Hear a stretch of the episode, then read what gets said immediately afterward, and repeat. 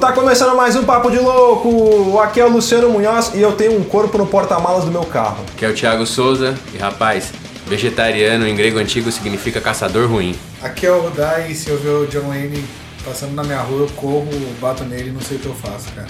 que é o Caio Bernardinelli, e toda criança com 7 anos perto de um formigueiro e com uma lupa é um assassino em série. Aqui é Zé Alberto Martins e é Jack Estripador. Estripador e não estrupador, seus filhas da p. Toda minha vida é isso, cara. Você sabia? Você não sabia. Boa, boa. Muito bem, senhoras e senhores, vamos começar mais um Papo de Louco. E hoje a gente vai falar sobre assassinos em séries, psicopatas, serial killers, que é a mesma coisa que assassinos em séries. Pra gente. Ah, sobre a gente, a gente vai falar sobre a nossa vida. É isso aí, tudo depois dos nossos recadinhos.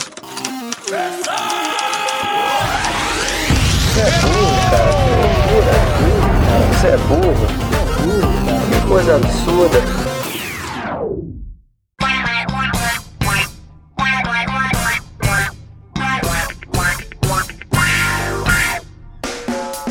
Muito bem, senhoras e senhores, vamos então para o nosso quadro de leituras de e-mails, de dicas, de sugestões, de ameaças, de mancadas, de cagadas que a gente fez no programa anterior. De aqui com o Rudá. receitas. Receitas da Ana Maria Braga também pode mandar. É, a gente manda o que vocês mandarem, a gente vai ler aqui no programa. E olha só, a gente teve dois e-mails bem legais que a gente separou para falar com vocês aí.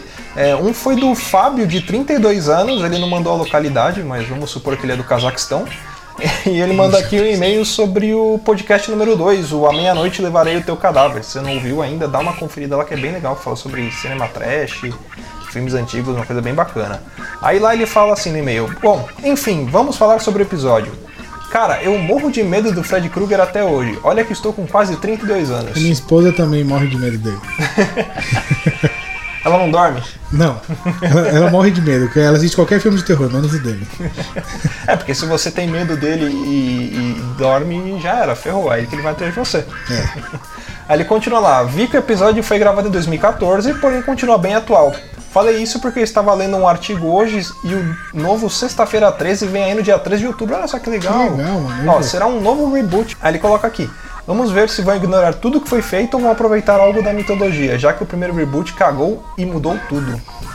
Essa história do Jazão, ele pôs aqui, Jazão, É é o Jazão que vai passar nesse ET. Ah, Ai, olha só, a minha filha viu, minha esposa viu.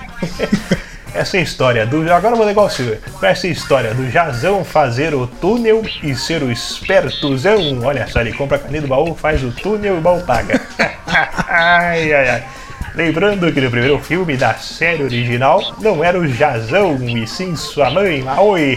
Aí ele continua. A série de filmes do Zé do Caixão são foda. Puta, eu sou fã pra caramba dele também, gosto muito. O último filme deu um cagaço foda. E realmente, né? Porque foi, foi bem. bem sangrento o filme dele, assim. E mexe muito com cultura de religião. Um um Kill negócio Bill, bem- na, bem legal. um Kill Bill nacional, né, É praticamente. muito louco. Sobre esse filme dos brinquedos, o boneco com a cabeça de broca me dava medo também. Puta, eu tinha um cagaço desse, né? E pra finalizar, não consigo assistir ao filme da coisa. Por causa dessa cena do mano abrindo a boca, eu tenho tri tripofobia. Que porra é essa? Não sabemos. Aquela cena é pior que qualquer filme. Sou ADM do Ouvindo Podcast e host do Podcast. Olha só que bacana, um colega de, um colega de trabalho. Aoi! A gente vai dar até, deixar até o link aqui no, no post do, do podcast pra galera conferir. Grande abraço e sucesso. Pô, valeu pelo e-mail aí. E ele coloca aqui: PS, vou maratonar e deixar comentários em breve. Pô, Valeu, legal. mano, Fábio. Obrigadão mesmo. Obrigado cara. por acompanhar a gente aí, continuar, é, continuar ouvindo a gente aí. Poxa, que legal que você também tem um, tem um podcast muito bacana. A gente vai acompanhar vocês também aí. Grande abraço. Tem um aqui também que é do Ageu, ele não deixou a idade dele, ele fala de Arujá, aqui de São Paulo. É, sobre o podcast do Papo de Louco número 3, né, que fala sobre futebol americano. E ele fala assim: Salve loucos! Meu no- Salve, mano. Mandou um salve pra nós. Salve aí, mano, da Salve, quebrada, tio. É nóis. É, meu nome é Ageu, sou de Arujá. É, descobri o podcast há pouco tempo e gostei muito. Está sensacional. sobre tudo que vocês falaram sobre o futebol americano e a NFL ou NFL. NFL. NFL. Comecei a acompanhar a NFL é, nesta temporada e só tenho coisas boas para falar. É um esporte emocionante que prega você em frente à TV do primeiro ao último segundo. E essa temporada foi sensacional. O Super Bowl, que, o Super Bowl que o diga. Que virada espetacular, realmente, né? Ninguém foi. esperava o final desse. Super Bowl. É, como foi dito no programa, os esportes está cada vez mais popular no Brasil. Segundo, segundo um pesquisa não, uma pesquisa, né? Do Ibope, mais de um milhão de pessoas assis- assistam o Super Bowl. Deve chamar o Marcelinho Contos Eróticos pra ler. É, porque Super Bowl 51, essa é edição 51, né? É, então. 51 do Super Bowl. É, o Super Bowl 51 já vem pinga, cachaça. Esse negócio eu já falei, pronto, misturou Super Bowl com bebida. E o que é um recorde aqui, sem contar que nossos pais foram o segundo. Nossos Não, pais. nosso país, pô. Nosso país. Desculpa aí, eu não vi o acento. Nosso país foi o segundo que mais comentou so- sobre Super Bowl no mundo, atrás apenas dos Estados Unidos. É muito bom ver a popularização do esporte em nosso país. Espero que continue assim. Para finalizar, gostaria apenas de falar que o programa está muito bom. Bom, galera, muito obrigado pelos e-mails. Lembrando, quem quiser mandar e-mail pra gente é lá no contato arroba papodelouco.com. É isso aí.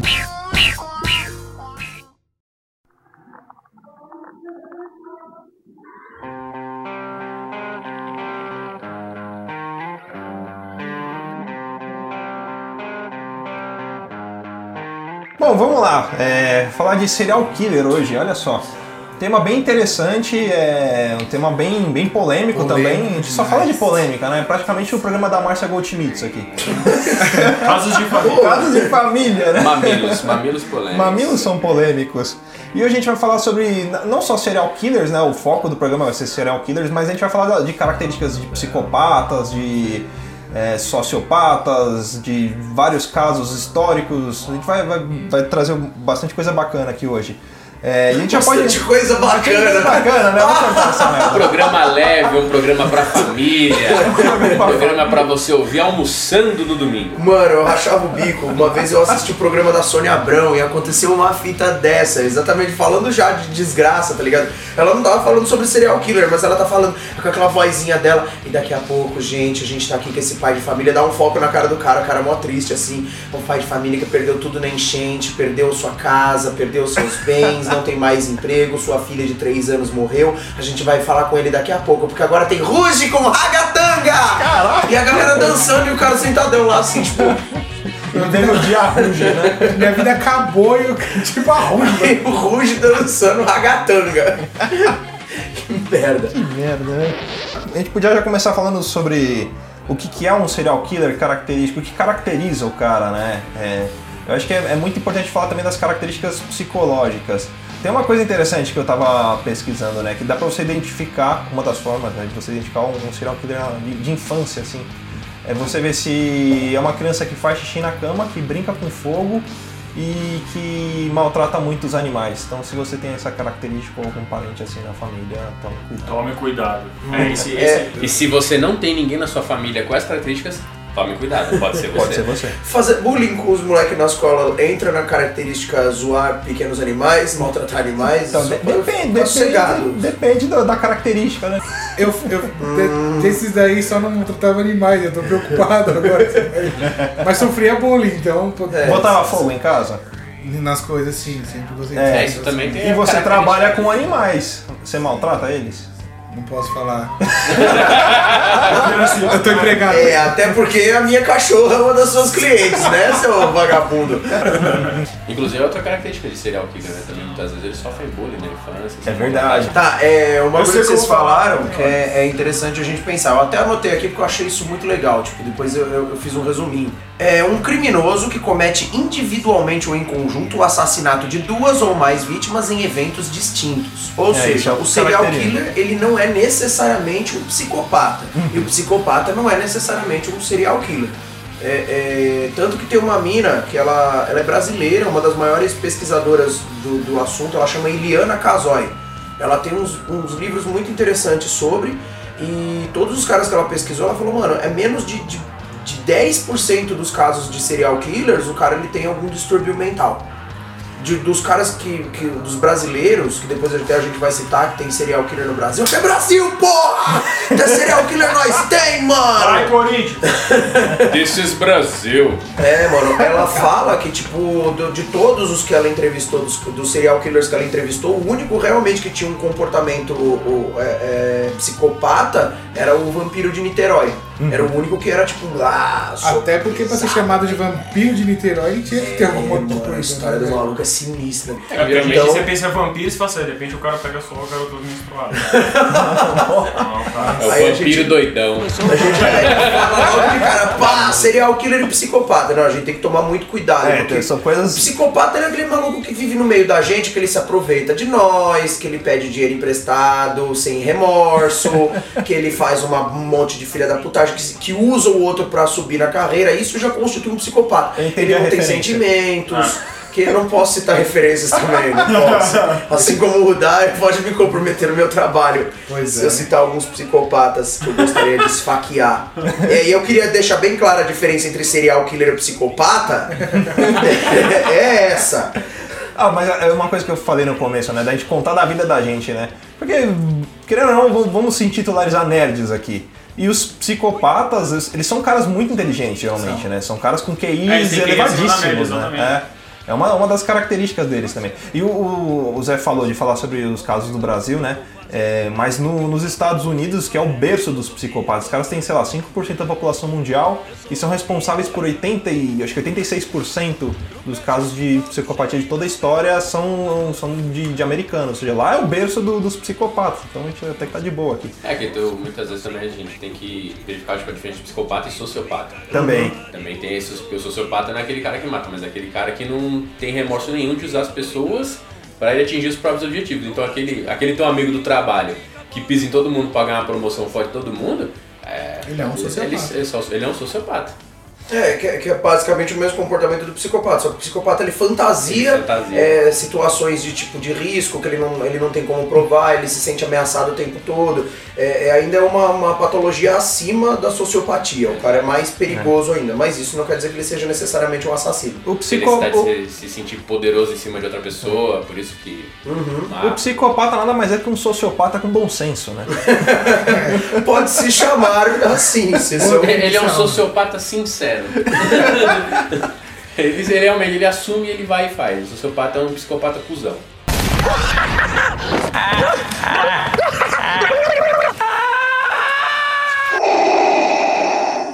E tipo, e vocês pesquisaram alguma coisa de tipo quais podem ser fatores que influenciam na psicopatia, o que, que pode levar um cara a ser psicopata? Eu fiz um estudo pessoal de, de casos específicos, mas não, acho que não tem uma causa apontada. Vocês pegaram alguma coisa? É, eu- a, a gente viu um estudo aqui que foi verificado o quê? A maioria dos serial killers eles têm bastante coisa em comum. Evento traumático na infância. Seja de abuso sexual, que foi negligenciado né, nesse meio termo, de repente eles foram criados num orfanato, onde no orfanato havia bastante violência. É, o estudo diz, diz o quê? Que o, serial killer ele usa o, o movimento sádico, vamos dizer bem assim, para poder se meio que descontar o que ele sofreu na infância. Então ele abusa sexualmente de alguém para descontar o que ele sofreu na infância, que foi negligenciado e que ele guardou isso durante um bom tempo.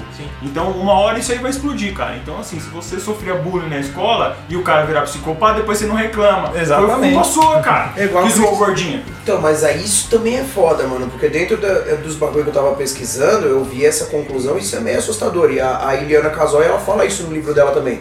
Não há uma causa específica pra psicopatia.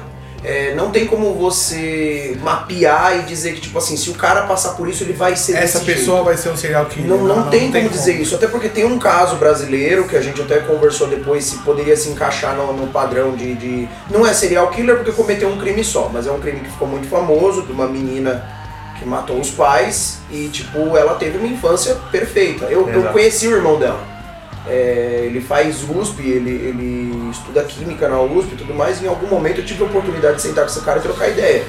E ele falou, mano, eu nunca vou perdoar minha irmã, porque ela não tinha motivo. Se meu pai fosse um bêbado que chegasse em casa, espancasse minha mãe, tratasse ela mal, pô, o cara tava presente em todo o recital de balé, levava a gente pra jantar, era um puta pai presente, não tem desculpa pro que ela fez. Isso é um comportamento aleatório, não, não tem desculpa, tá ligado?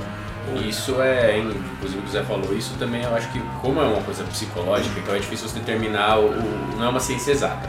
Psicologia pode até parecer uma ciência, não é uma ciência exata.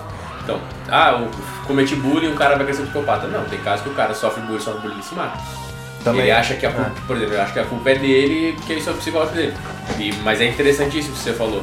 Inclusive, isso, ah, a pessoa não tem motivo nenhum para ser um psicopata e vai e comete um negócio desse. Pode ser isso também alguma coisa, pode ser uma sociopatia que aflorou determinada situação, deve ter um gatilho. É, essa questão é importante porque assim, o estudo diz exatamente isso, de que assim, não há é, um tipo de exame que você consiga identificar a psicopatia. É que eles pegam casos, vários casos de serial killers, comparam e eles percebem que o que eles têm em comum era isso, é o fato de eles terem sofrido algum abuso na infância. Mas não necessariamente de que isso é um fator determinante. Inclusive no estudo mesmo fala que mais da metade também do- dos serial killers eles têm em comum porque eles têm o, o- o movimento sádico, a parte da, do- de ser esquizoide, né, que é o que? Você ter apatia pelas pessoas, você não tem importância pelo o, o sentimento delas, enfim, você não, não se sente é, igualitário e a parte da psicopatia. Então, assim, a maioria deles tinha essas três coisas. Então, assim, é difícil você identificar um psicopata com algum exame. Pelo que o Luciano falou, né? O fato deles terem um QI acima da média. No estudo, os caras dizem que tem serial killer, tipo, dentro da cadeia, cara, que pega amizade com, com o guarda, tipo, consegue convencer um psicólogo de que ele tá pronto pra voltar pra sociedade. Vocês pegam o caso do, do assassino da coluna do Garavito, ele era um cara que na, na cadeia ele tinha extrema, ele era extremamente social, cara, com as pessoas. Ele tipo tinha amizade com o diretor da penitenciária.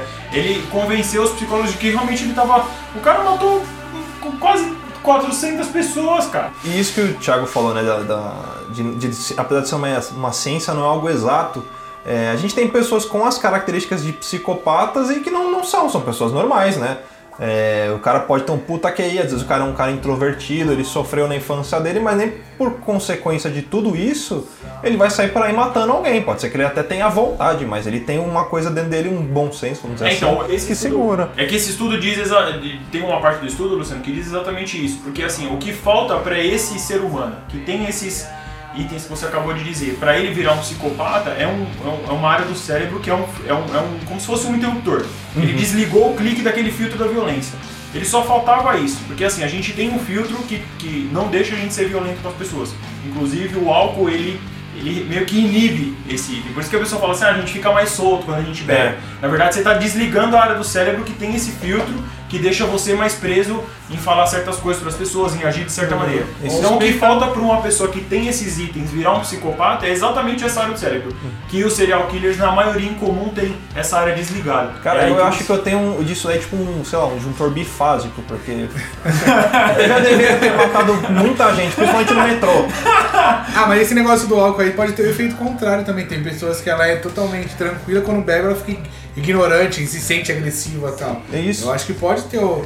E, e dentro da, da, da nossa amizade aqui, eu tava até conversando com o Thiago dentro do carro, tem um caso que pra mim ele era um serial. ia ser um, um psicopata serial killer, que é o japonês. Ele, porque a gente comentava ainda, falava umas coisas pra ele, ah, japonês tal, você não namora. É, mano, pegar aquela mina lá e você tá beijando ela, aí você quebra o braço. Aí você pega e quebra o pescoço, aí faz. Eu falei, japonês, você é louco, cara, para com isso. Mas ele tá pensando em como ele vai matar a gente, cara, na casa mas hoje- hoje é o japonês tá bagulho casado, bizarro, ele é vou falar pra vocês isso, não sei se vocês vão ficar preocupados ou não.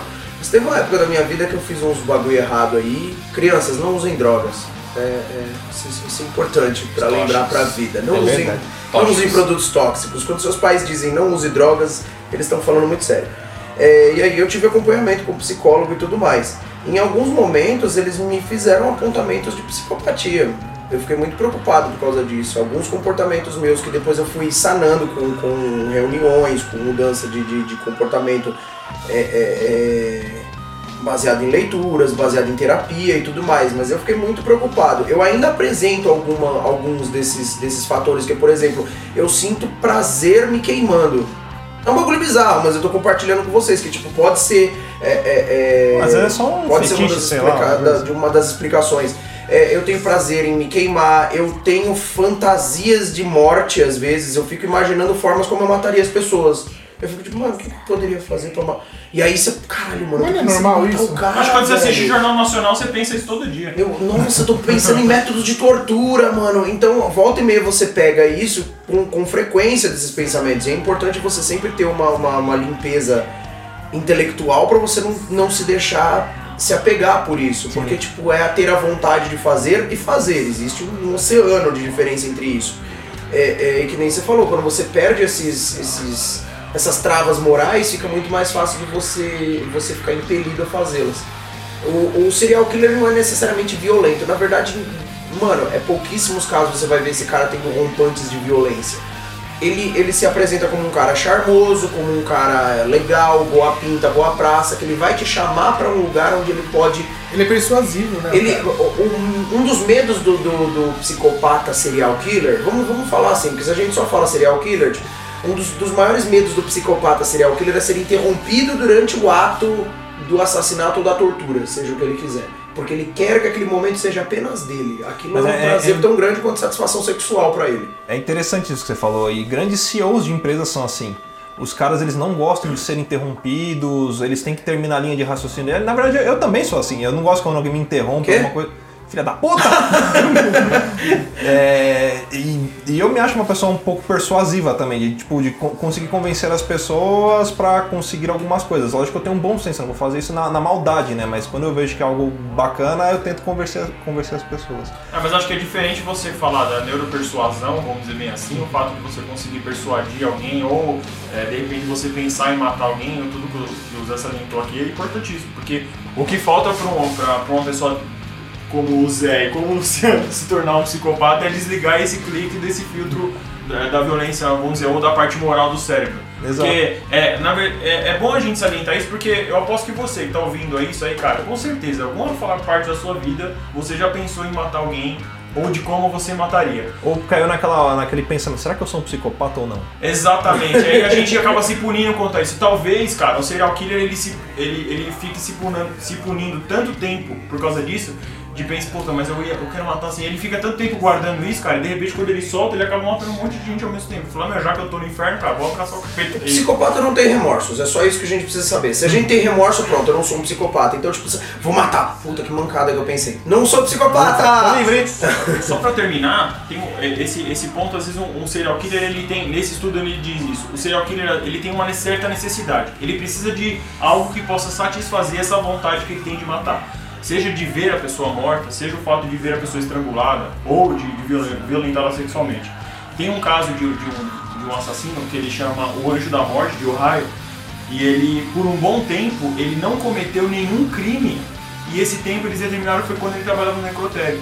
Ou seja, o fato dele trabalhar no necrotério, dele ter contato com os mortos, saciava essa vontade que ele tinha de ter o contato com o morto, então ele não matou enquanto ele trabalhava no necrotério. Então, assim, foi um, um- um item é, importante no estudo que dizia isso, porque é, é algo que satisfez a mente dele naquele determinado tempo, mas quando ele saiu do necrotério, ele voltou a matar de novo.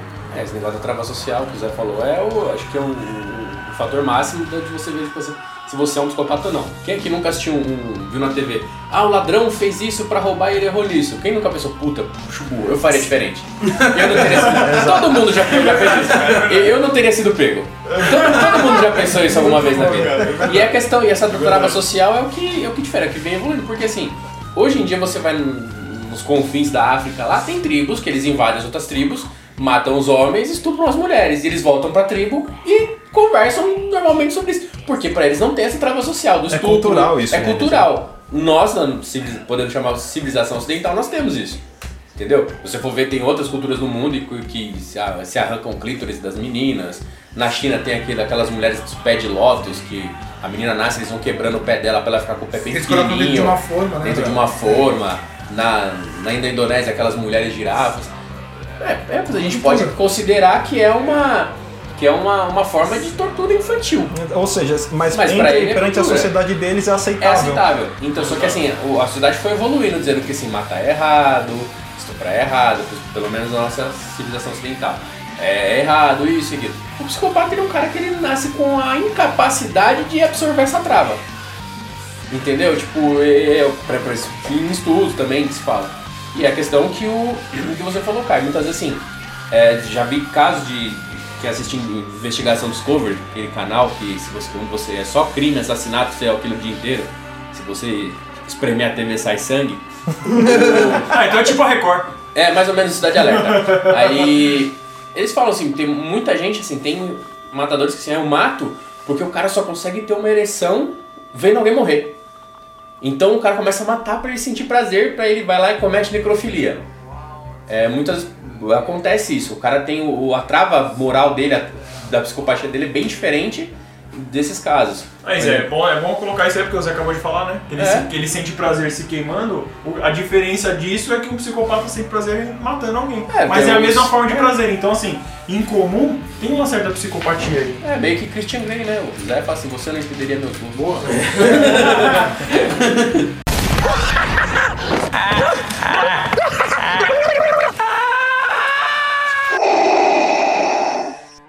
Acho bacana a gente puxar aqui também e falar dos casos históricos, né? É, vamos fazer o seguinte, para organizar a gente vai começar a subcategorizar os, os casos de, de psicopatias, de serial killers, de assassinos em, em- em massa e tudo mais. É, a gente podia fazer como se fosse um concurso isso aqui, né? Pra ficar tipo meio, meio estilo carnaval, eu acho, né? Deixar uma coisa mais animada, esse, esse, esse ambiente mórbido. Mas aproveitar que a gente tá chegando perto da época de carnaval. Ô técnica, roda a vinheta aí.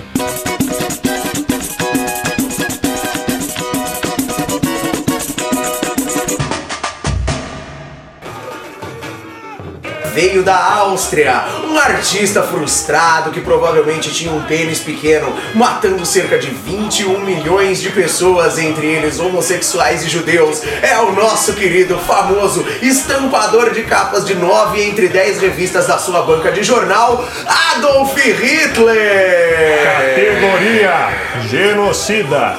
Terceiro lugar, Adolf Hitler. Quando o jovem ele lutou na Primeira Guerra Mundial, ele era um mensageiro, foi ferido, foi tirado do front, devido ao ferimento dele. Ele queria entrar na. Ele foi bastante traumático no, na infância dele, a gente já entrou nesse assunto, que ele queria ser pintor. Aí o cara chega atrasado no Enem lá, não entra pra, pra Universidade de Viena. Aí ele queria casar com a prima dele, a família não deixou. Aí ficou puto.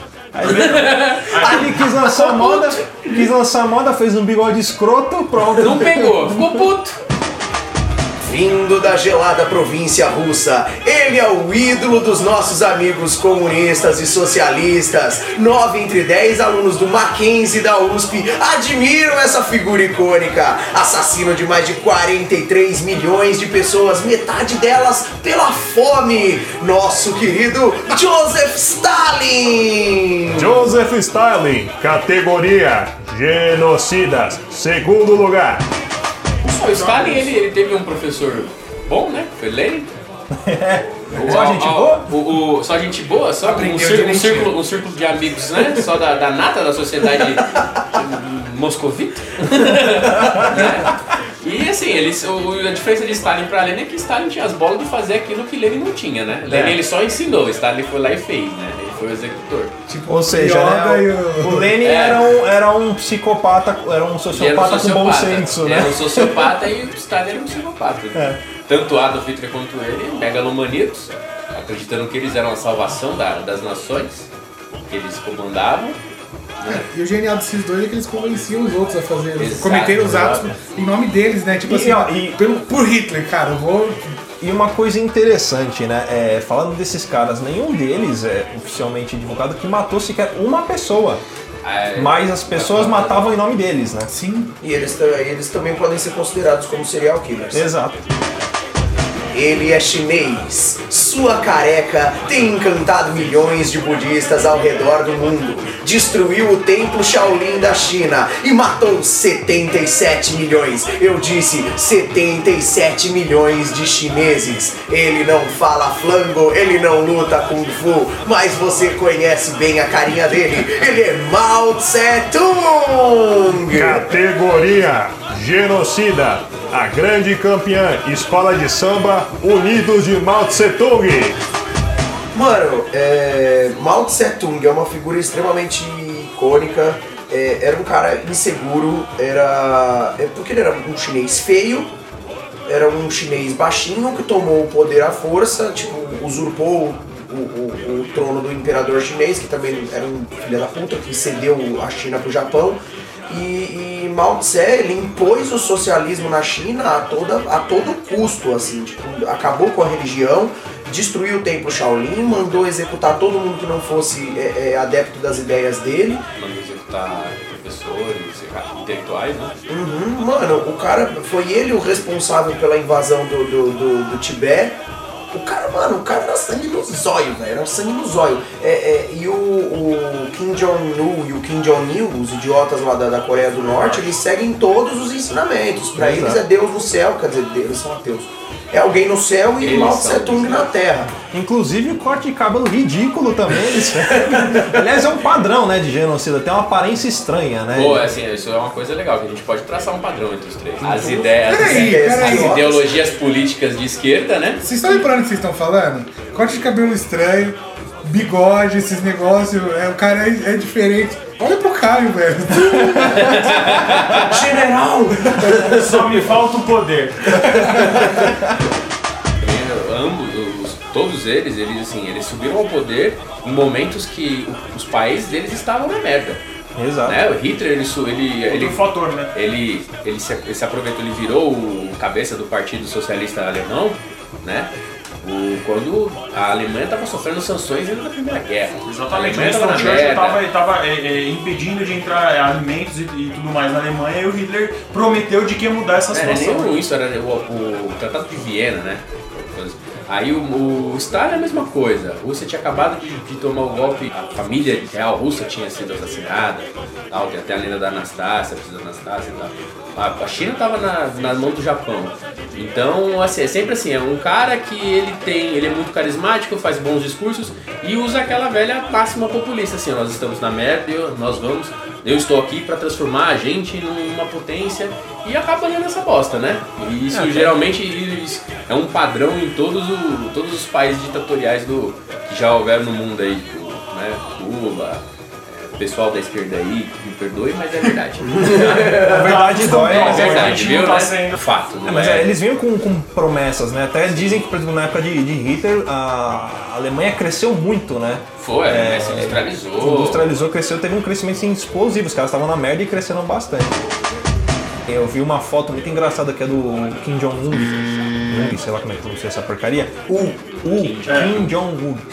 Ele tirando foto com um monte de menininhas, assim, todos eles com a mesma roupinha, né? De, de meio aquele uniforme padrão ali. E as meninas assustadas, parecia que tava vendo capeta, assim, dele chegando perto pra tirar foto com elas. Porque qualquer coisa ali que elas fizessem, sei lá, ele ia falar, ah, esse aqui morre, esse morre, esse morre, esse tem patrocínio, não morre, esse morre, esse morre, esse morre.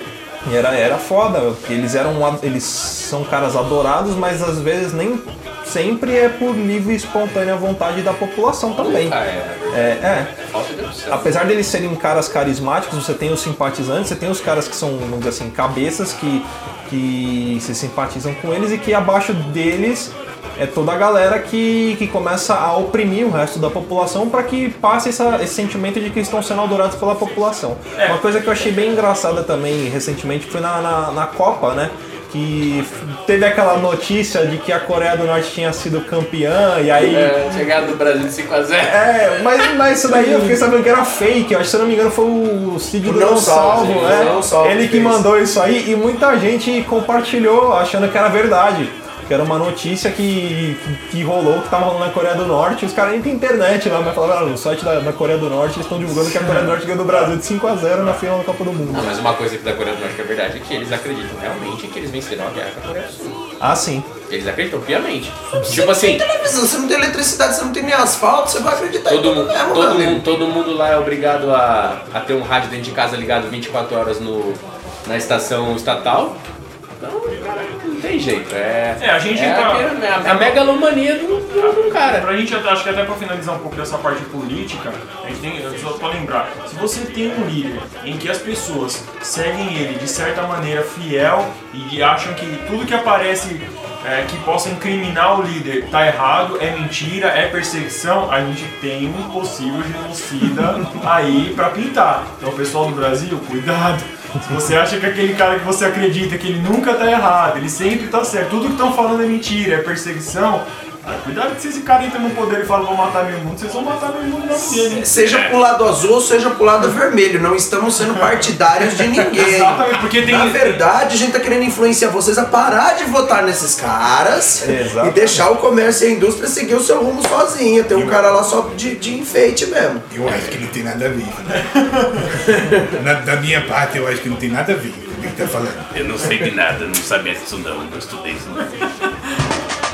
Muito bem, senhoras e senhores, nós já falamos sobre os caras que mataram a maior quantidade de gente com um exército lhe respaldando. Agora nós vamos falar sobre os caras que mataram a maior quantidade de gente sozinhos. Estes são os maiores serial killers solo da história. 138 mortes. Categoria Recordista Solo, Luiz Alfredo Garavito, terceiro lugar. Mano, Luiz Alfredo Garavito, ele matava crianças, velho. Ele, é- ele ficou conhecido como La Bestia Colombiana. Um bagulho que me revolta muito da história dele é que esse cara vai ser solto provavelmente esse ano ou o ano que vem. Exatamente. Porque as leis colombianas não permitem que ninguém fique preso por mais de 40 anos. Que beleza! Ele tem 2 milhões, 2 mil anos de pena, cara, somado por cada morte. Velho, 138. Você acha que o Brasil tá mal com 30 anos de, de- de prisão? Olha aí, ó. 138 mortes e esse lazarento vai sair pra rua de novo. 138 crianças, né? Confirmadas. Fora os que ele não deve ter é, assumido, Essas foram né? confirmadas porque ele fez um mapa de próprio punho e as pessoas acharam 138 Isso ossadas. é que eles esqueceu, Só que né? ele diz ainda que tem mais 300 por aí. Caralho. Os que ele não lembra, né? Tipo, esses daí são os que eu lembro onde eu coloquei. Agora tem mais aí. E também o, o- o incrível é os nomes que a, que a imprensa dá pra esses assassinos, né? La Bestia de Colômbia. La Bestia É sempre é meio que. Eu acho, o- tem repórteres que se, que se recusam a fazer isso pra não romantizar o caso, né? Porque você começa assim e fala assim, é, todo mundo fala os La Bestia, La Bestia, La Bestia. E o cara vê que vira folclore. É, na verdade, E caras eles o cara não pode entrar na né? cultura, né? Não pode, não pode virar cultura, não pode virar folclore. Isso Vira mito, né? é que- mito. Geralmente acontece isso, os caras colocam num pedestal, porque assim, se você acabou o assunto, acho que até o cara fica meio frustrado, fala, caramba, Porque o cal... eu tô fazendo e não tá repercutindo. Aí você pega e coloca ele, cria um nome, coloca ele num pedestal, você cria admiradores pro cara. É tudo que o cara queria, né? Na verdade, ele queria isso, ele queria que alguém soubesse a fama dele, ele queria ser famoso. Então ele faz isso, a mídia ajuda. É, muitos deles têm, têm essa característica, né? De quererem ficar expostos, né? Às vezes o cara não quer ser pego, mas ele quer que aquilo que ele fez seja exposto, seja por mídia, ele tem uns que deixam pistas, mas isso a gente vai falar É, nem todos são que nem eu, assim, tipo, de escalpelar e jogar. no- Mas todos, alguns querem aparecer, né? Não sei É igual quê. caso de suicídio, né? A imprensa é, não, não divulga caso de suicídio justamente para não incentivar. Exato. Antigamente, igual você fala assim, ah, lá em São Francisco, Paul de, Paul de Golden Gate, todo é um dos maiores pontos de suicídio do, dos Estados Unidos. Por quê? Porque lá em 1950, 60 e 70, a imprensa noticiava assim, a rodo, todo suicídio que acontecia. Então todo mundo falou assim, ah, quero me matar, vou pra ponte. Aí, Aliás- aí quando parou, quando parou de se noticiar, tipo assim, igual, metrô.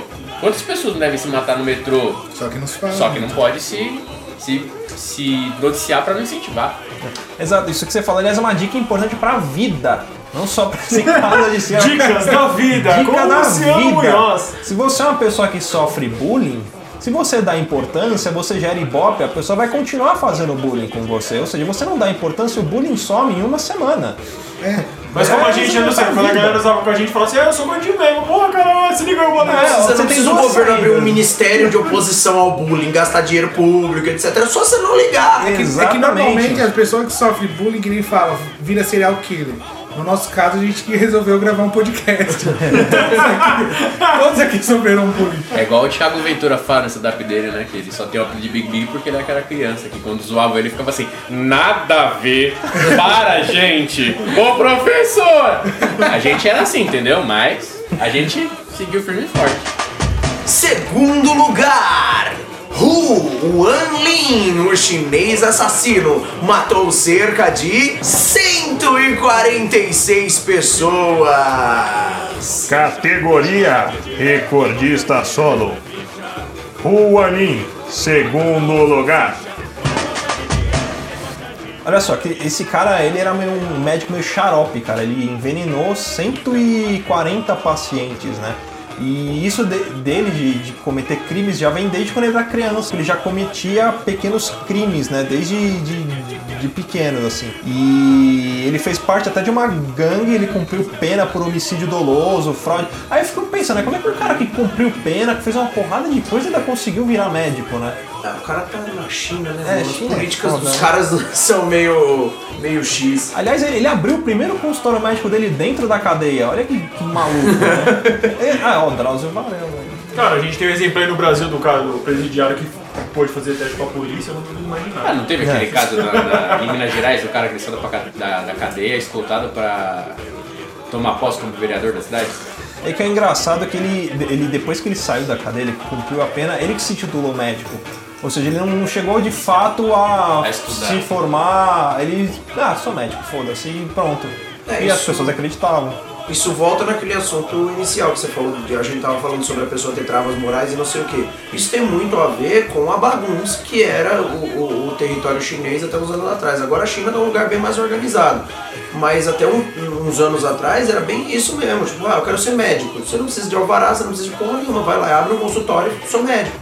E o legal, legal desse cara, assim, que os médicos, que os métodos de tratamento deles eram baseados no, no conceito de Qigong. Zé que, que entende um pouco de Qigong também pode, pode falar disso, né? É, é, é muito fácil você desvirtuar, principalmente a medicina chinesa, porque Sim. ela é. Muitas vezes ela é vista como homeopatia, ela é vista como curandeirismo. A medicina tradicional não costuma levar a medicina chinesa a sério. E aí vem um cara desse ainda faz um monte de merda dessa, porque assim, Qigong né, é, é, um, é um fato histórico, é um fato científico que pode ser comprovado. E existem várias pessoas que são tratadas, inclusive ele é base de tratamento, de, de, de treinamento, de tratamento para artistas marciais e para médicos homeopatas. Sim. Só que é muito fácil também de você desvirtuar o princípio do Qigong e da medicina chinesa, que era o que o Huan Lin fazia. Sim, e ele tirava proveito disso, né? Ele se titulava também como um cara milagroso, né? Era meio estilo Dr. Fritz, né? Primeiro lugar, Doutor Morte, Harold Shipman, com um avassalador número de 200, 218 mortos. Categoria Recordista Solo. Primeiro lugar, Escola Campeã. Unidos de Harold Shipman. Olha só que engraçado, né? É, a gente vê o número de 200, é gente pra caralho, né? Só que uma coisa que a gente falou dos outros casos, e são os casos confirmados, né? Porque muitos deles, esse número com certeza passa de 200. O próprio Luiz Alfredo Garavito mesmo estipula que tem mais de 300 casos, né? Eles desenvolvem um modus operandi, né? Um padrão de como eles agem. Então os assassinatos dele meio que ficam com uma assinatura. Também é a prova da psicopatia e tal. Os caras imaginam, tipo, você tem, tem. Imagina que você tem 200 amigos no Facebook, você vai lá e mata todos. A Vou matar todos que não curtiram a minha foto. Vou matar todos agora. Matar todo mundo que não curtiu, não ouviu o papo de louco. Se você está ouvindo, se- saiba que está salvo.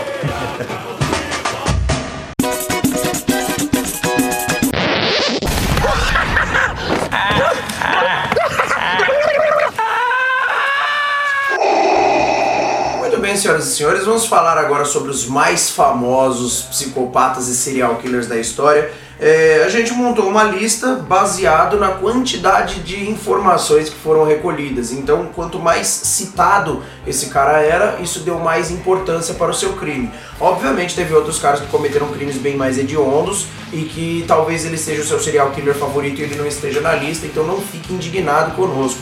Nós montamos a lista baseado na fama do cara, principalmente na internet. E se ah, às vezes você acha que a gente não falou de alguém que deveria ser citado, é só mandar um e-mail pra gente, lá lembrando contato arroba papodelouco.com. Você manda o e-mail é, e interage com a gente aqui que a gente lê no próximo programa. Uma coisa interessante, né? A gente já fala de- do, do principal dele, o, o Jack, o estripador, não é estuprador.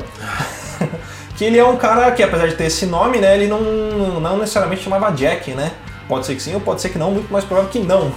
Porque ele não foi encontrado, o cara simplesmente era uma lenda que ele matava é, garotas de programa na, na, se não me engano, na Inglaterra, né? Isso? Em Londres, no, É em Londres. No e- distrito de Whitechapel. Exato. E ele não, não foi pego. Então você achava as suas vítimas, muitas delas degoladas, outras com partes do, do corpo, com órgãos removidos. E o cara era muito famoso, era uma lenda que se tinha e ninguém conseguiu identificar até hoje quem que era. Tinham suspeitos, mas ninguém pegava. Interessante também que. Por que colocar o nome de Jack Stripador? Porque Jack é um nome muito comum na língua inglesa. Seria como Zé. Jack seria um Zé, né Zé? Prefiro não opinar sobre esse assunto. Bom ressaltar que assim, o Jack Stripador ele tá no nosso número 1 um porque assim, ele foi o primeiro assassino serial do século XX. E inclusive tem vários filmes que falam dele. E eu de deixar aqui que ele enviou uma carta, né, para Scotland Yard, pro inspetor Jo- é, George Lusk, que é ele chamou a carta do inferno, né? Porque o- o- foi endereçada como remetente, sendo a carta do inferno.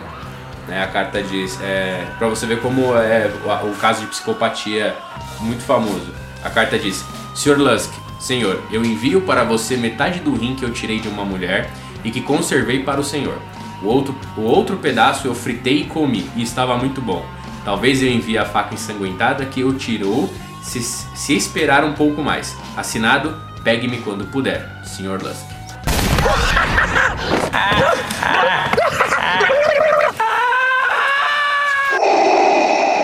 A gente tem assassinos também, Luciano, por exemplo, que só, só pra não sair da linha do Jack Estripador, que seguiram a mesma linha de assassinar suas vítimas e estripar a- os órgãos genitais, que é o Charlie Chopoff. É um assassino que até hoje nunca foi pego, ele atuou nos anos 70. Mas esse era o nome dele mesmo? É, não, é o nome físico, porque nunca acharam o cara. fictício. É um nome Entendeu? fictício É, também, que nem o Jack o Jack. Estripador. O Jack, ninguém sabe se é Jack mesmo o nome. O cara pode chamar Leonardo. É, porque às vezes o cara sabe o nome, sabe quem é, mas não consegue pegar simplesmente porque não acha o cara. Exatamente, nesse caso aí, esse, esse é, é que é só pra lembrar que esse assassino ele seguia a mesma linha, ele meio que teve como inspiração, porque ele praticava os crimes da mesma maneira, só que do mesmo, como o Jack Stripador também nunca foi encontrado. O legal disso é, puta, esses caras eles inspiram também até filmes, né? Filmes e personagens. Você vê o, o, o charada mesmo do, do Batman, ele é um cara que ele deixa muitas pistas, porque ele, ele quer que saiba que foi ele que fez aquilo, né? Aham. Assim como também o Hannibal Lecter, né? Que o cara comia o- a- as vítimas dele, né? Então você vê que isso também é referência até de, de, de- de caras que foram serial killers no- na, na história aí, né?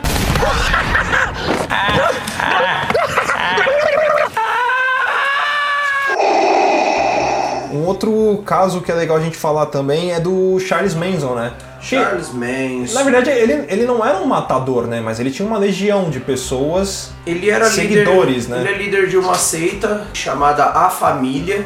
Ele é percussor de uma ideologia que se você depois pesquisar na internet chama Atua, A-T-W-A. Ele é ele é ele é um líder convicto de que tipo a natureza vai se apossar e vai vai dominar a raça humana.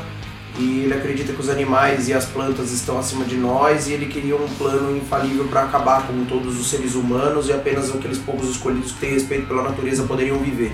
Então quando ele mandou matar aquela galera, quando ele, ele pegou os seguidores dele e mandou matar um pessoal, ele queria incitar uma guerra entre brancos e negros, porque ele sabia que os, os negros sairiam vitoriosos porque eles estavam em maior número e depois seria mais fácil para incorporá-los à família porque eles eram mais adeptos da natureza. Ó a brisa do cara. O que que esse cara, mano, como como o cara desse acorda de manhã, ele põe os sucrilhos na tigela, ele, ele põe o frutilupes lá, ele, ele joga um leite, ele fala, mano, vou começar uma guerra entre negros e brancos e vou dominar o mundo. Foda-se. Por que não, né? Por que não? Daí Esse esse, cara cara, tá ele vivo, matou, é, ele tá preso, ele tentou liberdade condicional de novo esse ano e foi negado pelo governo americano. Ele tem fãs, cara, ele tem, uma mulheres que vão na cadeia porque, tipo, cara, vão ter relações sexuais com o cara lá dentro. Ele foi casado com uma. Mesmo dentro da cadeia, ele foi casado. Uma moça foi, tipo, por visitar ele. Então o cara. É assim, ele tem muitos adeptos ainda, né? Ele, a gente só não coloca ele na categoria genocida porque ele não, não foi que nem os nossos campeões que mataram milhões de pessoas. Então, mano, esse cara é um daqueles exemplos que a gente tava falando de ser uma personalidade cativante. Todo mundo que já trocou ideia com o Charles Manson fala que, mano, você, você vira o melhor amigo dele em meia hora de conversa. É um cara assim que ele te leva na lábia de um jeito que você fala, mano, por que, que esse cara tá preso? Tanto que assim, é, a- os pedidos de negação do- do- da liberdade dele, os juízes não ficam diante dele. Ele faz os pedidos, os- ele só pode fazer os pedidos por escrito e mesmo assim, tipo assim, tem que ter uma, uma, uma, uma banca de cinco avaliadores. Porque se você deixar pra um cara avaliar só, ele fala, mano, solta esse cara. Ele, é- ele é um Ele, é Ele não fez nada, cara. Né? ele, ele escreveu músicas, tem uma música dos Beatles que chama Helter Helter- Skelter, que é, É, dele. A letra é dele. Inclusive, bem lembrado porque tem o, o filme que fala do- sobre a história do Charles Manson, chama Helter Helter Skelter. Tem Uma uma. das vítimas dele foi a mulher de um, de um diretor famoso, né? Foi a esposa do Roman Polanski, a atriz Sharon Tate, que tava grávida de acho que seis meses, sete meses, não sei. Os caras mandaram matar a mina e. Tipo, Pra botar boa. culpa nos negros, né? Desgraçada. Pra poder iniciar uma guerra. Pra vocês que são fãs de rock and roll, músicas compostas por Charles Manson. Eita, Never nós. Learn Not to Love do Beach Boys, My Money do Marilyn Manson, Look at Your Game Girl do Guns N' Roses e Atua do System of a Down. Caraca. São letras de Charles Manson. Ele é praticamente o Leandro Learte, velho. Ele faz música pra todo mundo. Que comparação sensacional, cara. Leandro Learte, velho. Nos ligue, por favor. Queremos você aqui. E aí é não, legal. Não E comparando a personalidade, eu digo é- musicalmente. né? é, é bom ressaltar também que o Marilyn Manson, ele tem esse nome em homenagem à atriz Marilyn Monroe E o Charles- ao Charles e o Manson. Charles Manson. É um, ele juntou os dois. Na verdade, todo mundo da banda dele é, é- tem esse, esses pseudônimos, É né? De alguém uma atriz fama famosa e, o, e o serial killer. Porra, jovem, vai se inspirar na puta que pariu, né, mano?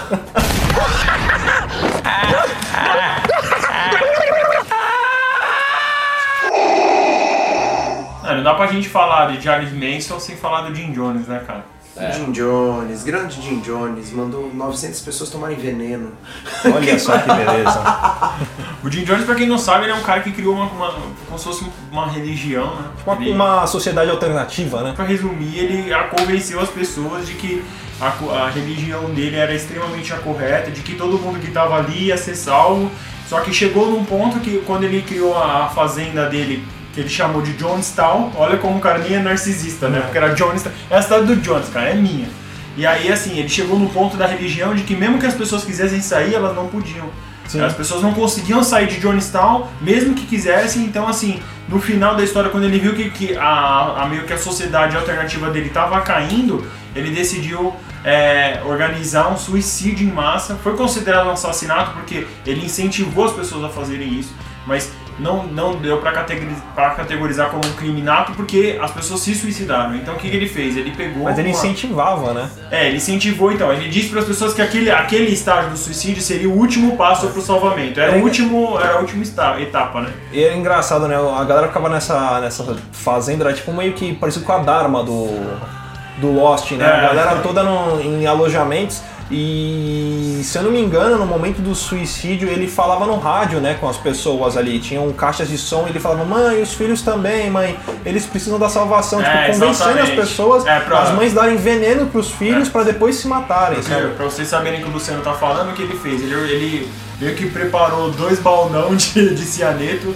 Cianeto, pra quem não sabe, é uma, substância que até os, ah, os espiões ut- utilizavam, os, piscio- os espiões russos tinham cápsulas de cianeto nos É, dentes. cianureto, né? Não, era Cianeto, era cianeto, Cianeto, mesmo. mas Eles a tinham- cápsula que eles usavam era cianureto. Não, eu me lembro da cianeto. Não sei. Maligna, maligna. Enfim, eles é, tinham cápsulas por quê? Porque o cianeto, se você consome, você meio que morre na hora, né? ou, ou muito rápido. Então, é, as, as mães iam passando para as crianças um suco que tinha cianeto dentro. Então, houve um suicídio coletivo de 918 pessoas. E depois encontraram o Jim Jones com um ferimento de bala. E eu, engraçado assim, informação técnica, o cianeto ele é um veneno que ele não tem é, antídoto para seres humanos porque ele é o elemento oposto do carbono. Nós seres humanos somos feitos de carbono. Então o cianeto ele destrói o carbono. E olha só que engraçado, né? É, ele matou todo mundo com o cianeto e ele se matou na bala, né? Ah, Malandro. Ele é um malandro, né? É, e o sapequinha. Só pra lembrar aí, Luciano, vou puxar o gancho aí. Cianureto e cianeto é a mesma coisa. Ah, então tá vendo? Eu É estava tipo, errado e nem é. vocês, estamos todos certos. É, A vida podia ser assim. A vida podia ser assim. né?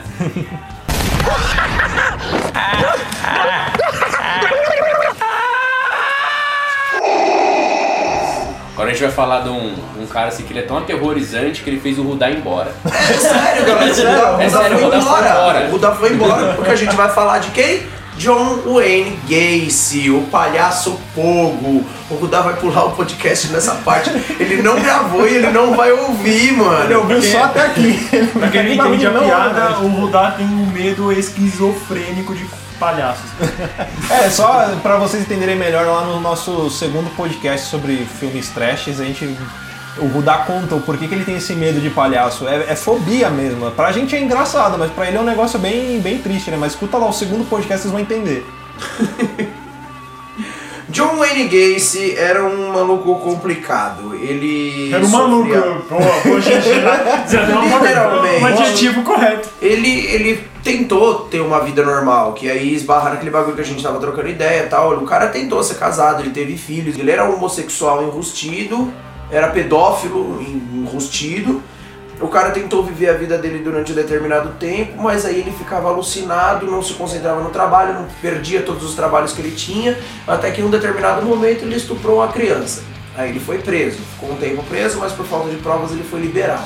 Aí virou líder comunitário, queria ajudar todo mundo, aí virou o simpático palhaço Pogo. E estuprou mais uma galera aí, como palhaço Pogo, até que foi preso novamente. Hum, ele foi executado com uma injeção letal em 1994. Então, Rudá, Pogo está morto. Você pode ficar cegado, meu jovem. Pogo está no inferno essa Ainda bem, porque essa galera aí de psicopata tinha que ser tudo morto, tinha nem que ter julgamento. Só pra sacanear o Rudá, pra, como ele não vai ouvir essa parte do podcast, ele vai achar que a gente tá. A gente já fez, é, vamos mandar mensagens subliminares em algum momento falando, Rudá, o Pogo vai te pegar. Tipo Jequiti, né? Tá falando assim, então Zé Pouco. 3 milhões do Zé Pouco.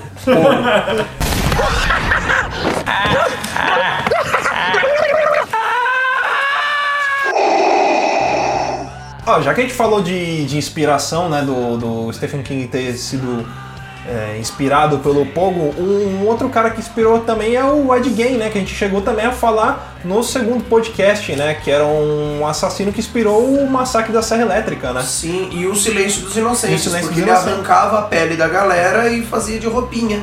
Olha aí, que bonitinho. Ah, quem usa pele de animal, né? O pessoal pode agora falar assim, ó, agora a nova tendência é pele de humano. Seria então 101 Dálmatas inspirado em... É, mano. a Cruella de Vil podia ser um assassino em série, Então. cara. Olha que história bonita, a de Ed Guy, não sei, Guy, Game, como é que a gente... Gen, é de Gen, é de Gen, pegue suas facas e entre, vagabundo. Olha só, é, música triste, Luciano, vamos lá, música triste. Ed Gen nasceu no estado de Wisconsin, nos Estados Unidos. Sua mãe, Augusta, era uma religiosa fanática que educou Ed e o filho mais velho, Henry, com muitos sermões, castigos e pouco acesso ao mundo exterior. Quando Augusta morreu em 1945, Ed ficou transtornado. Um ano antes da morte de Augusta, Ed e Henry tentaram apagar um incêndio no celeiro da fazenda em que viviam. Henry teria morrido queimado, mas há suspeitas de que ele tenha sido a primeira vítima de Ed, que teria matado o irmão por ele viver brigando com a mãe. Após a morte da mãe e do irmão, Ed passou a viver sozinho. O pai, alcoólatra, havia falecido em 1940 e não demorou para dar vazão à sua loucura. Em 1947, ele foi a um cemitério e desenterrou o cadáver de uma mulher que havia morrido recentemente. Logo, Ed se tornaria um frequentador assíduo do cemitério por um motivo horripilante. Ele usava partes dos cadáveres para decorar a sua casa. Ed fez cadeiras, um abajur, tudo forrado com pele humana e pratos com pedaços de crânios. Entre outros itens bizarros. Eu não consigo ler isso sem dar risada. A oficina do terror era na cozinha. Lá Ed guardava pedaços de corpos na geladeira e cadáveres pendurados em ganchos, como num açougue. Para mutilar os corpos, ele usava a experiência que havia adquirido ao tirar o couro de animais. Peraí, o cara esfolava os bichos também, mano.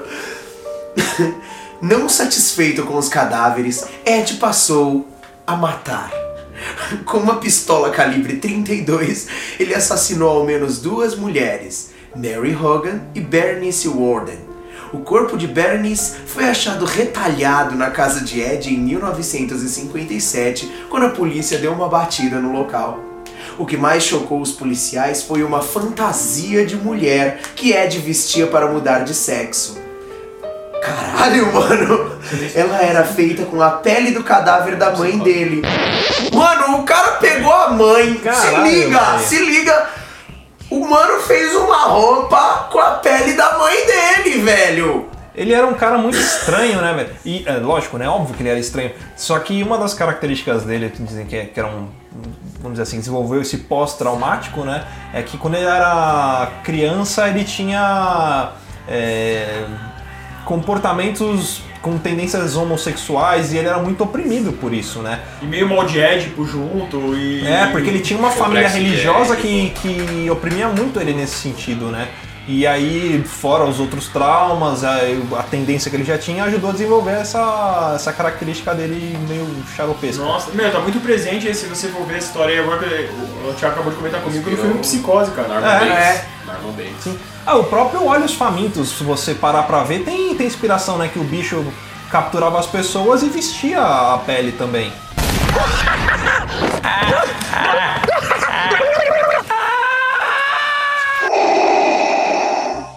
Cara, outro caso que foi chocante também foi o do assassino do Zodíaco, né? O cara, ele, ele tinha uma assinatura, né? Assim como todos os serial killers, eles têm as- a- os padrões dele. E ele mandava cartas com uma assinatura. Imagina o seguinte: a assinatura dele era um, um círculo e uma cruz no meio, tipo meio parecido aquele alvo de, de, de, de arma, sei lá, de, Isso. Cross. É. Certo. é, é, Isso era a assinatura dele. Ele era um cara que ele era muito parecido com o charada do, do Batman, porque ele deixava pistas, ele. Ele falava o que, que ele ia fazer, mas ele também foi um cara que foi difícil que, que não, não, não foi capturado também. É, pra pessoa que não conseguia acreditar, dizer assim, por exemplo, a pessoa às vezes vê, a- vê a história do assassino zodíaco e pensa assim, ah, mas o cara mandou a carta, era ele mesmo? Às vezes a pessoa, qualquer um Acho que é um mandou fã, né? e ele se aproveitou, você fala, cara, quando ele mandava as cartas, ele mandava na verdade duas cartas. Uma carta extremamente eh, direcionada aos jornais, que era com pista de quem era ele, só que junto com essa carta vinha outra carta com detalhes exatos do assassinato. E De só o assassino poderia saber e até de, de assassinatos que já tinham ocorrido e, que, e os de que iam acontecer. Mas dos assassinatos ocorridos tinha detalhes de que não tinha como, se não fosse o assassino, ter outra pessoa saber dos detalhes. Então assim, era o cara mesmo, ele mandou cartas mesmo, é- era com certeza, isso foi comprovado. Tanto que as vítimas que foram associadas ao assassino zodíaco foram associadas a ele por causa das cartas. Porque se não fosse, não, não, não daria pra saber. Porque assim, diferente dos serial killers, ele não tinha uma assinatura na hora de matar. Porque ele, matara, ele matava de maneiras aleatórias. né? Ele, um dos assassinatos ele achou um casal num parque, matou os dois. No outro assassinato ele só criou uma mulher. Enfim, ele não tinha padrões na hora do assassinato. Só que o pessoal categorizou isso por quê? Porque ele tinha. Essa é a parte do mistério, então conseguiram associar os crimes ao assassino do Zodíaco. E ele conseguiu fazer, se eu não me engano, nove vítimas. Ele não tinha um período certo de matar as vítimas. Ele tinha, tinha alguma, ah, uma vítima, outra podia ter meses. Aí teve uma que foi dois anos. Teve uma que foi 10 anos, Uma foi 12, 10 se não me anos. Então assim, ele é um cara que ele pode estar aí ainda. Ele pode estar em qualquer parte do mundo. Ele pode ter seu vizinho. O, esse assassino do Zodíaco não é o cara que jogou o Shiryu no Seigishiki? Só pra me situar. Não, o Walter Mercado. Mano, olha um trecho, você falou das cartas do Zodíaco. Olha, é um trechinho, mas olha, olha que bacana. Quando morrer, renascerei no paraíso e todos que matei serão meus escravos.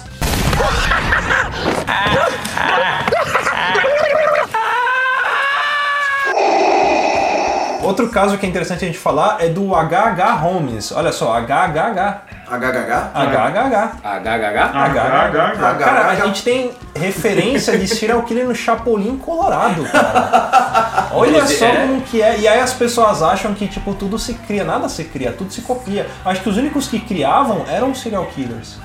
Mano, esse cara, o HHH, ele foi classificado como o primeiro serial killer da história. Ele operou em 1861 e 1896 e ele seduzia viúvas, roubava o dinheiro delas, depois as matava. E geralmente dava o matava quem baú, sabia então. também. E esse cara, ele começou a fazer uns bagulho na casa dele, tá ligado? Ele, ele, conforme ele ia pegando dinheiro, ele ia construindo uma mansão. E ele, mano, ele fazia jogos psicológicos com as minas. Ele fazia tipo armadilhas, sabe? Imagina o seguinte, deixa eu, eu tô sendo prolixo. Você entra num quarto, você dorme nesse quarto, e aí o cara ele fecha tipo a porta atrás de você, uma parede, e aí ele abre a parede e tem um túnel, e aí você é obrigado a seguir por esse túnel. Ele fazia jogos com as pessoas pra assassiná-las. Ele, ele era, mano, o cara tinha tempo na vida, hein, velho. Imagina você fazer uma modificação na sua casa inteira só pra torturar as pessoas que você leva lá. É, foda.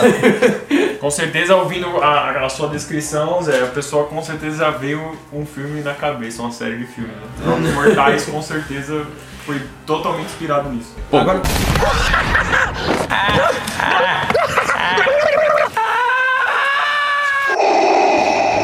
Agora falando um, um outro caso, né, aliás, é- é- são casos que gente, acho que a gente tem que falar em paralelo, né? São dois casos que geraram a lenda do Conde Drácula. Um é o Vlad o Empalador e o outro é a Condessa de Sangue. Elisabeth Batory. É. Cara, é, é- é muito engraçado. Eram, são dois casos da Hungria, né? E esses dois casos dizem que eles, que eles eram de famílias que tinham relações próximas, eles se conheciam. A Elizabeth, ela era uma, vamos dizer assim, uma, uma burguesa, uma aristocrata, sei lá como que eu posso dizer, né?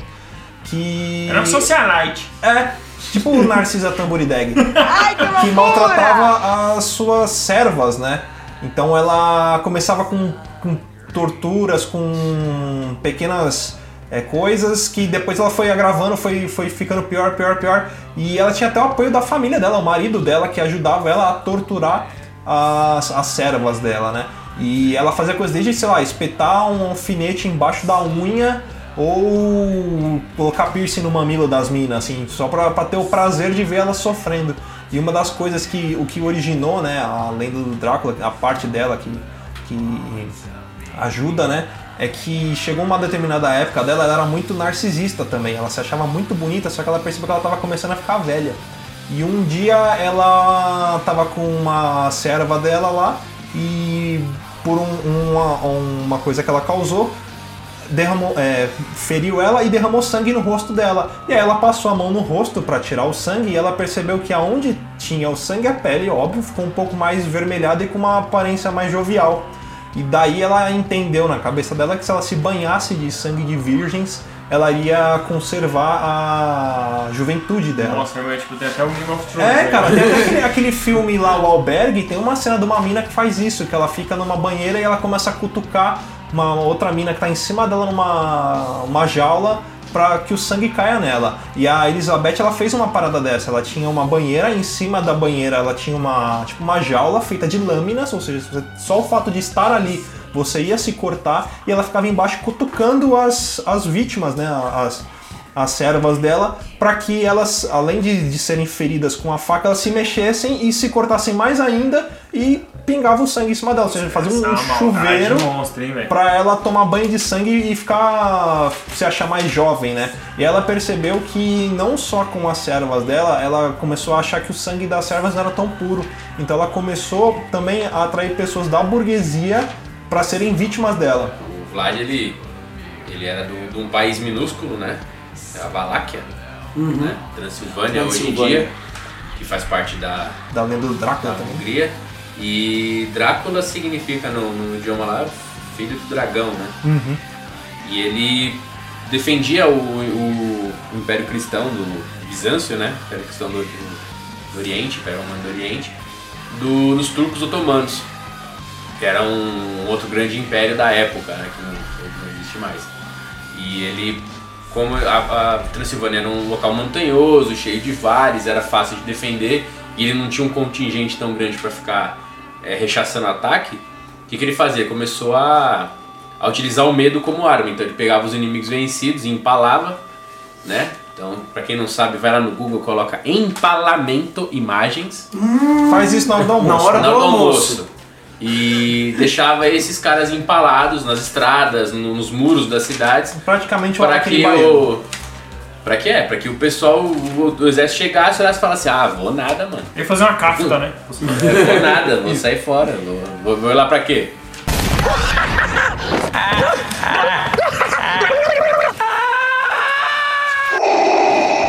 É, eu só queria compartilhar com vocês que quando eu fiz psicopedagogia, um trabalho que eu fiz era de personagens de, de histórias infantis que tivessem comportamentos psicopatas.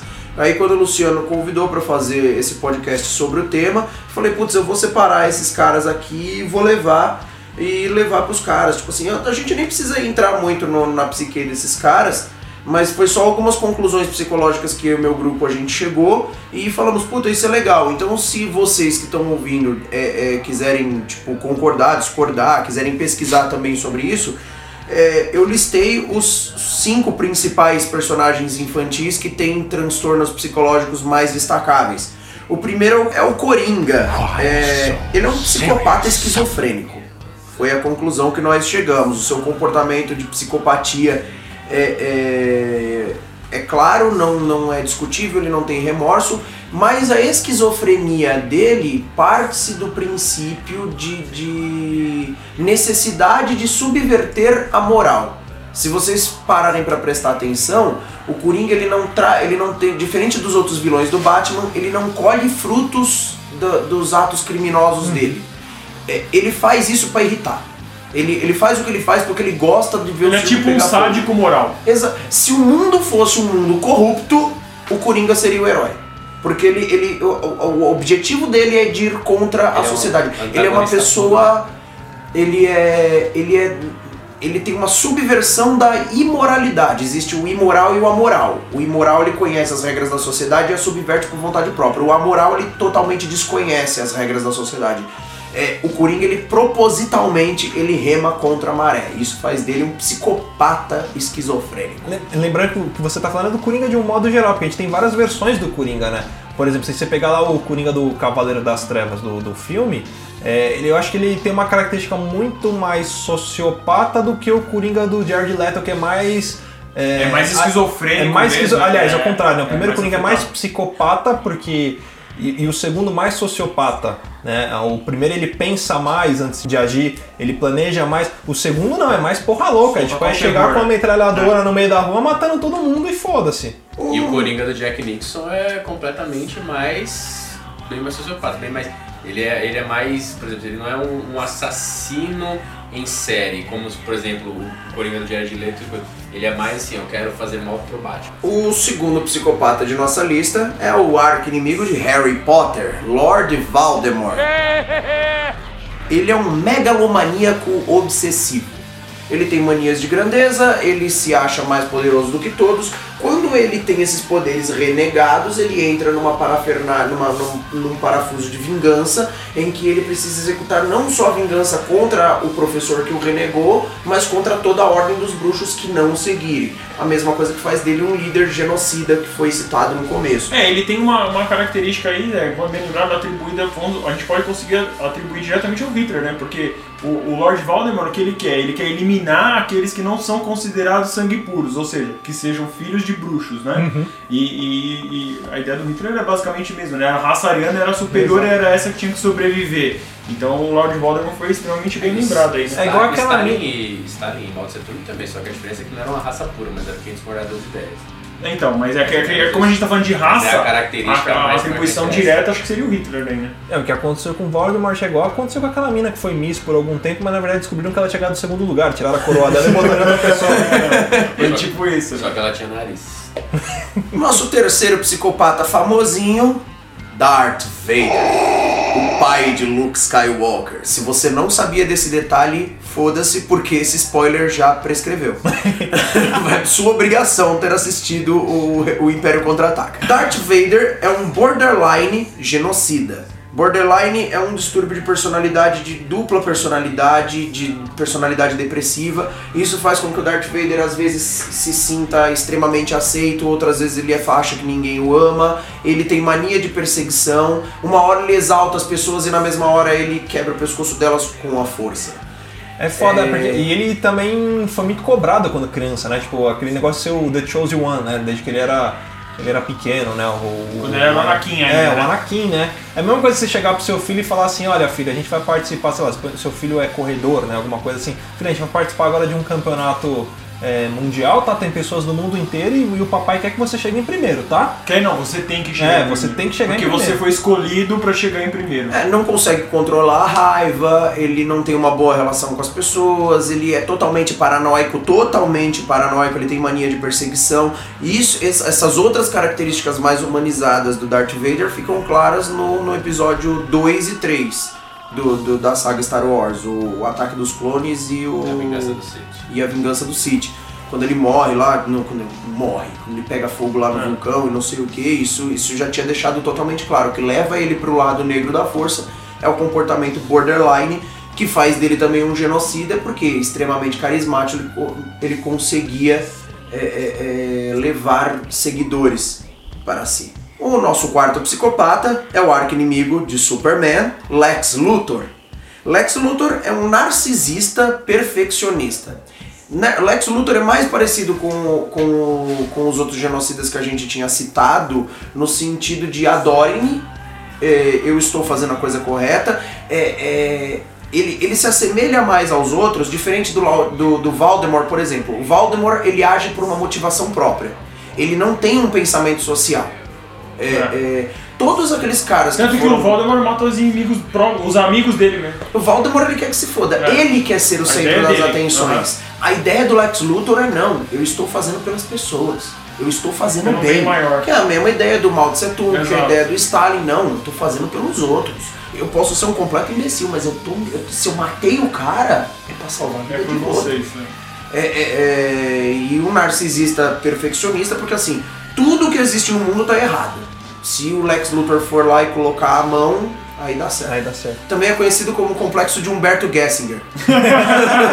É, porque o, Super- o Superman ele ficou fraco porque o Pinguim jogou Kryptonita, né? O, o Lex Luthor e o Coringa pegaram o laço da Mulher Maravilha. Foi longe. Muito Mulher Maravilha, foge, foge, o Superman.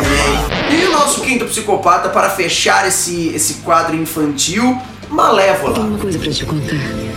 Existe o mal neste mundo.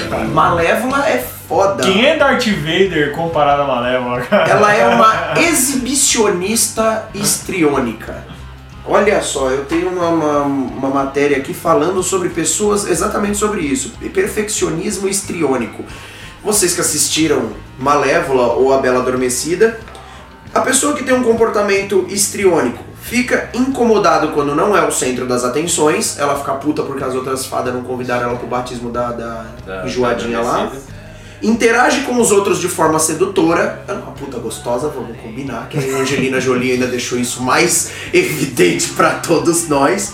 Expressa mudanças rápidas e superficiais nas emoções. Na hora ela tá toda e depois ela tá gritando com o bichinho lá que Tipo uma bipolaridade aí, né? Uma bipolaridade filha da puta. Usa o tempo todo a aparência física pra chamar a atenção. Salve Angelina, rainha das bronhas. Garante o FAP de nós. Fala de forma muito impressionista e carente de detalhes. Porque quando espetar o dedo no fuso da roca de fiar. Porra, isso é. A pessoa quer chamar a atenção, né? É teatral demais. Pegou- Você é mais pegou- uma vez um. Tem, tem eu acho que eu sou, eu acho que eu sou histriônico. é facilmente influenciado pelos outros ou pelas circunstâncias. Ah, não fui convidada pro batismo, o que, que eu vou fazer? Amaldiçoar o reino e botar a menina pra dormir. Quer saber? É justo? não fui convidada pro seu chá de panela. Vou foder sua vida e sua família. Não me convidou? Fiquei puta. E acha que seus relacionamentos são mais íntimos do que de fato são. Só porque ela é uma fada, ela achou que ela tinha que ser obrigada a ser convidada pro batismo da menina. E não é bem assim, né, gente?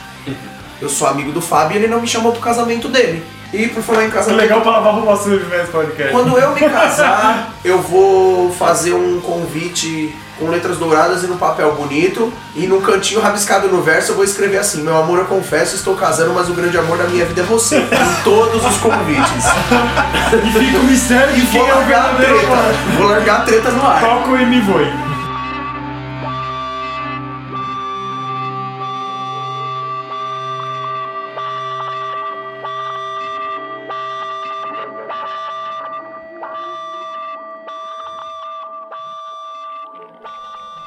Pessoal, peço desculpa aí, mas eu tive que sair um pouco antes porque eu não aguentei, cara. Eu fiquei. Não dá, cara, não dá. Pra falar do John Wayne não dá, mano. Eu tive que sair antes. Desculpa aí, desculpa.